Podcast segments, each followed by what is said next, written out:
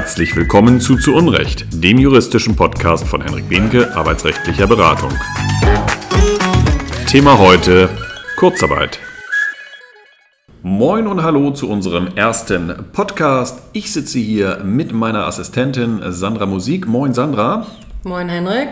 Thema heute Kurzarbeit. Ich muss mich kurz noch vorstellen. Mein Name ist Henrik Behnke. Ich bin Rechtsanwalt, Fachanwalt für Arbeitsrecht und Versicherungsrecht. Kurz und knackig, zehn Fragen, zehn Antworten. Auf geht's. Gut, dann fange ich mal schon mal mit der ersten Frage an. Was ist Kurzarbeit?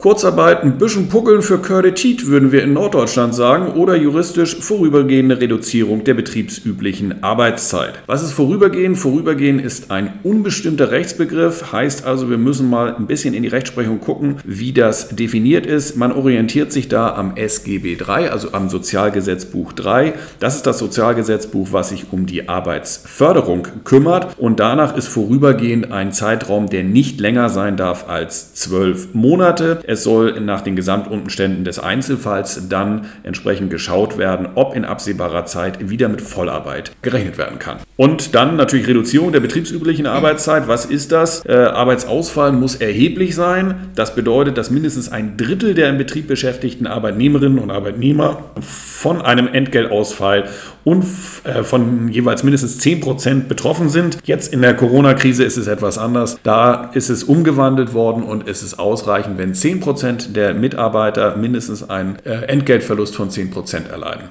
Muss ich Kurzarbeit machen? Für Kurzarbeit brauche ich immer eine vertragliche Grundlage. Heißt also, es könnte ein Betriebsvertrag sein, äh, ein Tarifvertrag sein, eine Betriebsvereinbarung oder auch eine individuelle vertragliche Regelung. Der Arbeitgeber darf, wenn keine Einigung vorliegt, Kurzarbeit nicht einfach anordnen oder sie einfach vom Arbeitnehmer fordern. Bei Tarifverträgen muss ich da noch gesondert beachten, was ist, wenn nur eine Seite tarifgebunden ist, also sprich der Arbeitgeber tarifgebunden ist, der Arbeitnehmer aber jetzt nicht der entsprechenden Gewerkschaft angehört. Da ist so ein bisschen bisschen strittig, ob ich dann verpflichtet bin, tatsächlich äh, dem Aufruf oder der Anweisung zur Kurzarbeit hier Folge zu leisten. Wenn ich aber, und das gilt jetzt nicht nur darum, wenn wir ähm, eine tarifvertragliche Regelung haben, sondern wenn generell der Arbeitgeber Kurzarbeit anordnet, ohne dass es eine entsprechende vertragliche Grundlage gibt und ich leiste dem Folge und nehme auch das entsprechende äh, Kurzarbeitergeld in Anspruch, dann habe ich dem konkludent, wie wir Juristen sagen, zugestimmt. Also durch mein Handeln habe ich dieser Maßnahme entsprechend zugestimmt. Ansonsten habe ich keine Grundlage, kann ich auch Kurzarbeit verweigern.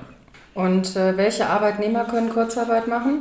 Ich muss ein versicherungspflichtiges Arbeitsverhältnis haben, aber es sind nicht nur die zum Beispiel vom Betriebsrat vertretenen Arbeitnehmer, sondern auch leicht leidende Angestellten. Also in Hamburg würden wir sagen, auch Heim Fienbrot kann Kurzarbeit leisten, betrifft also alle Arbeitnehmer eines Betriebes. Wann bekommt man Kurzarbeitergeld? Kurzarbeitergeld muss vom Arbeitgeber bei der Agentur für Arbeit beantragt werden, nicht vom Arbeitnehmer muss ein unabwendbares Ereignis vorliegen und nach den derzeitigen Erfordernissen müssen mindestens 10 Prozent, habe ich schon gesagt, der Beschäftigten mehr als, oder, äh, ja, mehr als 10 Prozent weniger verdienen. Als Arbeitnehmer bekomme ich dann mein Gehalt reduziert entsprechend vom Arbeitgeber weiter ausgezahlt. Der Arbeitgeber muss sich dann das Geld von der Agentur für Arbeit wiederholen.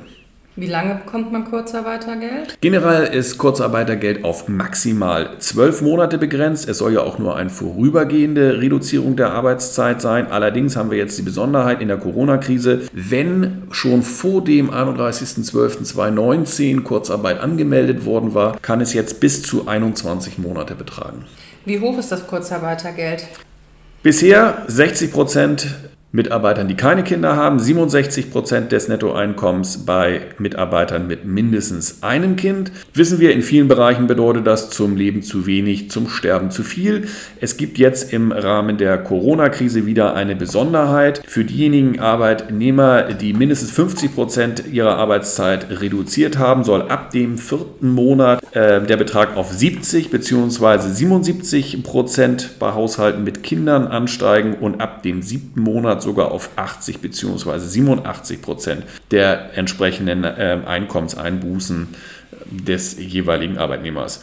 Und dann im Jahr 2020 muss man halt noch sagen, denn Jetzt habe ich mich verwurstelt. Nochmal. Also, äh, Besonderheit ansonsten noch, es gibt eine Beitragsbemessungsgrenze. Ich habe vorhin darüber gesprochen, dass auch Heim Fienbrot Kurzarbeitergeld beantragen kann, sprich jemand, der gut verdient. Wird aber immer begrenzt an der Beitragsbemessungsgrenze, die im Moment bei 6.900 Euro im Monat im Westen und bei 6.450 Euro im Osten liegt. Das heißt also maximal bis zu dem Betrag kann ich auch Kurzarbeitergeld bekommen. Alles, was darüber ist, ist nicht Kurzarbeitergeld berechtigt.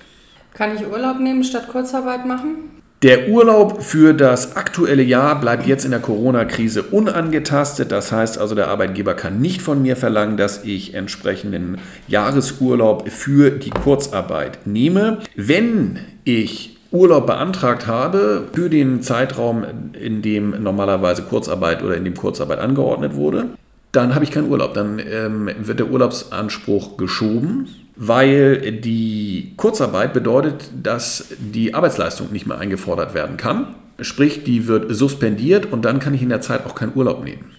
Anders ist es, wenn wir über den Urlaub vom letzten Jahr sprechen. Der muss erstmal abgebaut werden. Also da kann der Arbeitgeber verlangen, dass wenn Resturlaub von 2019 jetzt noch besteht, dass der äh, vorher genommen wird, bevor ich in Kurzarbeit gehe. Muss ich zunächst meine Überstunden abbummeln? Das ist immer so eine ganz schwierige Frage.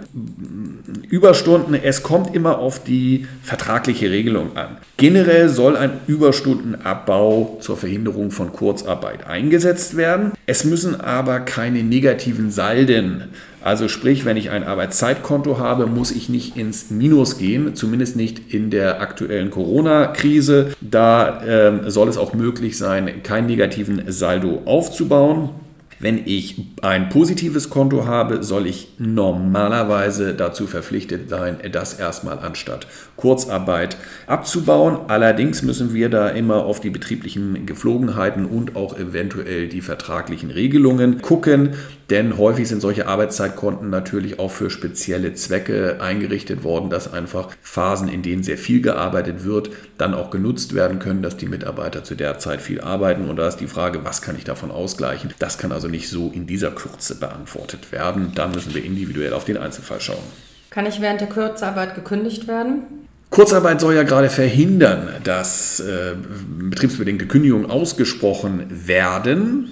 Allerdings muss man sagen, es gibt ein höchstrichterliches Urteil vom BAG, in dem festgehalten wurde, dass auch Kurzarbeit nicht die Kündigung unwirksam macht. Das heißt, es ist nicht unmöglich, auch in der Kurzarbeit Mitarbeiter betriebsbedingt dann entsprechend zu, Kündigung. Es ist, äh, zu kündigen. Es ist also kein Ausschlusskriterium. Letzte Frage. Unterliegt die Kurzarbeit der Mitbestimmung? Ja, natürlich. Kurzarbeit ist klassisches Thema der Mitbestimmung. Wir befinden uns Paragraph 87 Absatz 1 Nummer 3. Da steht drin, die zwingende Mitbestimmung des Betriebsrats für den Fall, dass die tägliche Arbeitszeit vorübergehend reduziert wird gilt übrigens genauso für die Verlängerung der betriebsüblichen Arbeitszeit. Außerdem könnte man noch daran denken, dass es sich hier um einen Fall der betrieblichen Ordnung handelt. Kurz und knapp kann man sagen, 87.1 Absatz 3 verpflichtet den Arbeitgeber, den Betriebsrat mit ins Boot zu holen.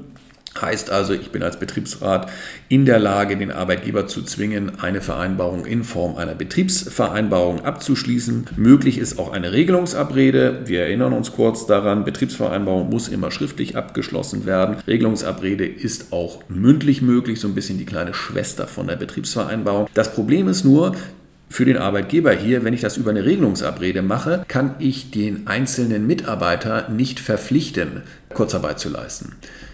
Wenn ich eine Betriebsvereinbarung habe und da drin steht, dass im Betrieb Kurzarbeit geleistet wird, dann ist das eine Rechtsgrundlage dafür, dass tatsächlich äh, Kurzarbeit durchgeführt wird. Bei der Regelungsabrede könnte sich der einzelne Mitarbeiter hier verweigern, Kurzarbeit zu leisten. Vielen Dank, es war sehr schön. Dann kann ich auch gar nichts mehr sagen. Wir hören uns beim nächsten Mal. Da schnacken wir zum Thema Homeoffice. Macht's gut. Tschüss. Tüdelü.